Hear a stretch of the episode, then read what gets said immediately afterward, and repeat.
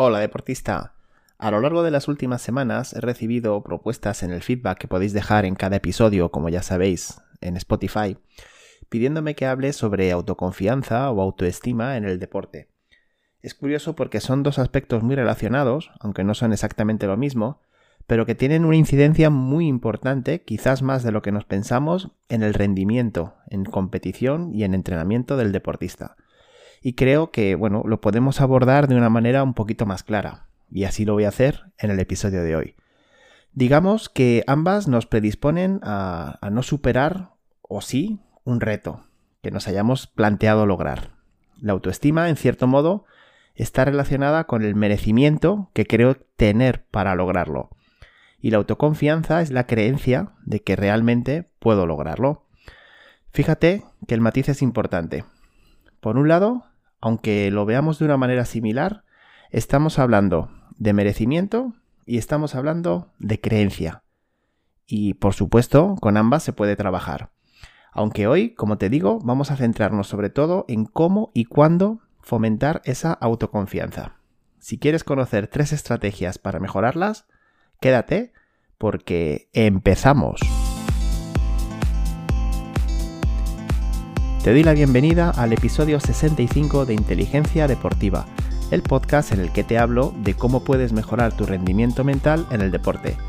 Aprenderás conceptos e ideas relacionados con la psicología deportiva y el coaching deportivo que te ayudarán a mejorar tu rendimiento en competición.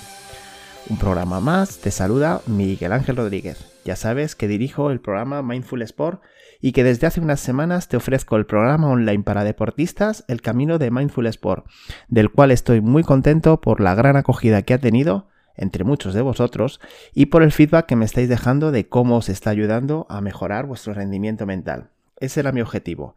Así que ya lo sabes, si de verdad quieres sacar el mejor rendimiento de tu mente en el deporte y crear, además, tu propio plan de entrenamiento, entra en mindfulsport.es barra camino y aprende cómo hacerlo. Y ahora vamos con el tema de hoy, que como te decía en la introducción, me habéis demandado mucho por vuestros comentarios, especialmente por los de Spotify. Además, coincide que en los últimos meses me han entrado varios casos de deportistas que quieren trabajar eso precisamente, su autoestima, su confianza en sí mismos, y yo me pregunto lo primero de todo, ¿pero qué está pasando? Parece que hay como una crisis generalizada de autoconfianza, y especialmente entre los deportistas más jóvenes. ¿Por qué sucede esto? Me pregunto. Porque claro, es importante cuando ves que es algo recurrente, encontrar si puede haber algún factor común que lo explique. Vamos a ver, lo primero de todo, cuál es el significado, según la Wikipedia, de confianza.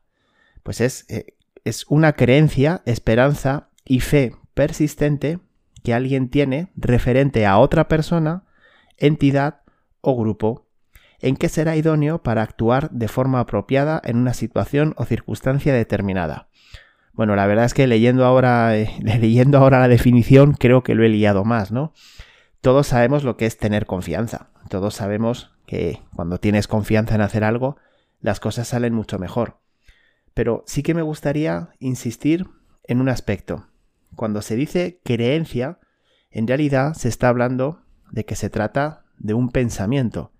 Y por lo tanto, como cualquier persona, su pensamiento pues lo puede cambiar él solo. En el caso de la autoconfianza, eh, pues es referido a su propia capacidad. Es confiar en sí mismo, ¿no es cierto? Bien, pues ahí es donde comienza el trabajo con uno mismo. Es importante que como deportista entiendas que la manera de mejorar tu autoconfianza depende única y exclusivamente de ti mismo. Y además también es muy importante que como ya hemos visto muchas veces, se puede lograr. Todo lo que sea condicionamiento mental se puede cambiar. Así que te diría que casi al 100% es tarea tuya. Te pondré un ejemplo para que entiendas cómo funciona la autoconfianza. Un ejemplo fuera del mundo del deporte. Imagínate que te pones una camiseta con la que no te sientes muy cómodo, no, no, no ves que te quede bien. Bueno, pues eh, quizás haya otras personas que te digan, ah, pues no, esa camiseta sí te queda bien, no te queda mal. Te, bueno, yo te veo bien.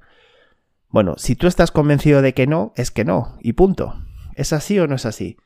Cuando tú te miras al espejo y no te ves bien, aunque luego te digan tal cual, bueno, pues te pueden hacer sentir un poquito mejor, pero realmente la sensación que tienes está ahí y, y, es la que prevalece, ¿no es cierto? Bueno, pues eso sería la confianza. La confianza en uno mismo depende del pensamiento que tengamos sobre nosotros, la creencia que tengamos sobre nuestra capacidad. Por eso nadie o casi nadie puede influirnos en tener mayor o menor confianza. Si yo creo que voy a hacer un mal partido el próximo fin de semana por diferentes circunstancias, por ejemplo, porque he estado durmiendo mal, porque estoy de exámenes y estoy durmiendo menos y me siento cansado, por mucho que alguien de fuera, mi entrenador, mis padres, mis compañeros me digan que no, que estoy preparado, que estoy entrenando bien, bueno, aunque me digan eso, mi confianza va a ser baja y voy a empezar esa competición, ese partido en concreto, con una confianza baja. ¿Por qué es esto? Porque ya te digo que es lo que nosotros creemos. ¿Y de dónde viene esta creencia? Como te decía al principio, me estoy encontrando con muchos casos y con muchas sugerencias de, sobre este tema, relacionado con este tema. Bueno, la creencia de la confianza en mí mismo está referida a mis propios éxitos, está referida a cómo valoro yo aquello que he conseguido. Claro, ¿qué es un éxito? Aquí damos otro salto más. ¿Qué es un éxito? ¿Qué es un logro? Eso lo decidimos cada uno de nosotros. Entonces, si lo que decidimos que es un éxito lo, relacionamos directamente con los demás, pues podemos tener un problema. Y más en esta época, en la que vemos constantemente como en redes sociales, como en, ámbitos, mm, pues seguramente que no existen en nuestro mundo real, pero a los que sí que estamos teniendo acceso a través de Instagram, a través de Facebook, a través de TikTok, pues estamos viendo personas con muchísimos más logros que nosotros, con muchísimas mejores realidades o con muchísima mejor capacidad de rendimiento. Esto era lo que te decía hace dos programas, cuando te hablaba de las redes sociales y de cómo afectan de manera importante al rendimiento en el deportista. No te lo pierdas si no has escuchado ese programa, porque creo que puedes sacar ideas interesantes. Y precisamente va por ahí, precisamente va porque nadie debería marcarnos lo que nosotros hemos conseguido. Es decir, el compararnos con otras personas y sobre todo compararnos con personas que no existen en nuestra vida no nos sirve para nada. Nuestra mente no está preparada para reconocernos, para eh, hacernos sentir bien, darnos esa autosatisfacción. Nuestra mente está preparada para que mejoremos, para que seamos siempre un poquito, que vayamos siempre un poquito más allá. ¿Cómo podemos hacerlo? Bueno, pues desde luego, lo primero de todo, dándonos, dándonos cuenta de aquello que sí que hemos conseguido y valorándonos. Porque si yo cargo mi mochila con esa autoconfianza, voy a estar muchísimo más capacitado para llegar más lejos. Resumiendo, ahora mismo esa crisis de autoconfianza que nos estamos encontrando, la estamos creando nosotros mismos con esa comparación con hechos irreales, con hechos y situaciones totalmente inexistentes. Vamos a aprender a centrarnos en nosotros mismos. Ya sabes que esa idea es fundamental en mi manera de enfocar el rendimiento mental, enfocarte en ti mismo. Yo sé que no es fácil, sé que no es fácil porque son muchos los estímulos y las posibilidades de compararnos hacia afuera, de criticarnos, de tener ese diálogo interno negativo, para eso tienes que entrenar tu mente. Para eso necesitas tener un sistema, un programa de entrenamiento que te ayude a centrarte en lo que de verdad te importa, en lo que de verdad te ayuda. Para eso es para lo que tienes que trabajar y encontrar recursos que te ayuden. Así que a partir de ahí, pues tú mismo ya sabes que tienes la opción, como te decía en la introducción del programa eh, El Camino de Mindful Sport, o tienes la opción de buscar un coach deportivo que te acompañe en esta tarea y que te ayude desde fuera a, ser consciente de esto y de verdad a sentir todo ese poder que no estás siendo capaz de sentir. Vamos a ver tres maneras de afrontar la autoconfianza, de mejorarla, para que, bueno, pues seas un poquito más consciente de, de cómo puedes hacerlo, ¿vale? La primera sería reforzar la autoconfianza personal, que de lo que se trata es de asentar los puntos fuertes que guardas, los puntos fuertes que te acompañan. Esos puntos fuertes forman parte de tu característica y van más allá de un mal o un buen rendimiento. No tiene nada que ver. O sea, esto es pues como una persona que es rubia o una persona que es morena, lo es y punto. Lo lleva consigo y ya está. Eso no quiere decir que en un momento dado puede ir despeinado o que en un momento dado se haga un corte de pelo que no le quede bien. No, no. Él es moreno o es rubio. Bueno, pues en este caso sucede igual. Tus fortalezas son tus fortalezas. Lo ideal sería poder sacarlas en todos los partidos, en todas las competiciones, en todos los entrenamientos. Eso sería lo ideal, pero bueno, pues no siempre es posible. Pero sí que debes ser muy claro y muy consecuente respecto a ese punto, de tener claro cuáles son tus fortalezas. ¿De acuerdo? Tus fortalezas personales. Para ello, trabajar en base a las cuatro áreas del entrenamiento. Recuerda, técnica, táctica, físico y mental. ¿Cuáles son tus fortalezas en cada una de esas cuatro áreas y en qué te puedes basar, en qué te puedes apoyar para seguir avanzando? ¿Vale? Esa sería la primera manera de reforzar tu autoconfianza, que sería desde el plano personal. La segunda manera sería hacerlo a través de un análisis de tus logros, de tus éxitos, lo que te decía antes. Y ahí es donde tienes que tener mucha conciencia, mucha clarividencia mental para hacerlos conscientes y para hacerte tú mismo protagonista y responsable de ellos. ¿De acuerdo? Porque la pregunta que te he hecho otras veces, ¿quién decide lo que es un logro? Pues efectivamente, tú mismo. Si tú consideras que haber aprendido a montar en bicicleta es un logro, pues estarás muy orgulloso de ello. Sin embargo, si consideras que un logro es haber ganado eh, la competición de tu ciudad en bicicleta, si no, no has conseguido ningún logro montando en bici, pues no estarás tan orgulloso. Entonces tienes que ser justo y tienes que ser honesto. Todo aquello que te haya llevado un proceso, un esfuerzo y que haya terminado con la consecución de un objetivo, es un logro. Lo que pasa es que se nos olvida y bueno, pues cosas tan sencillas como lo que te decía, montar en bici, pues no lo consideramos. Es fundamental que seas muy directivo, que seas muy directo con el trabajo, porque si no, no va a servir de nada. Tú eres el que tienes que encontrar esos logros, nadie de fuera te los va a mostrar. ¿Vale?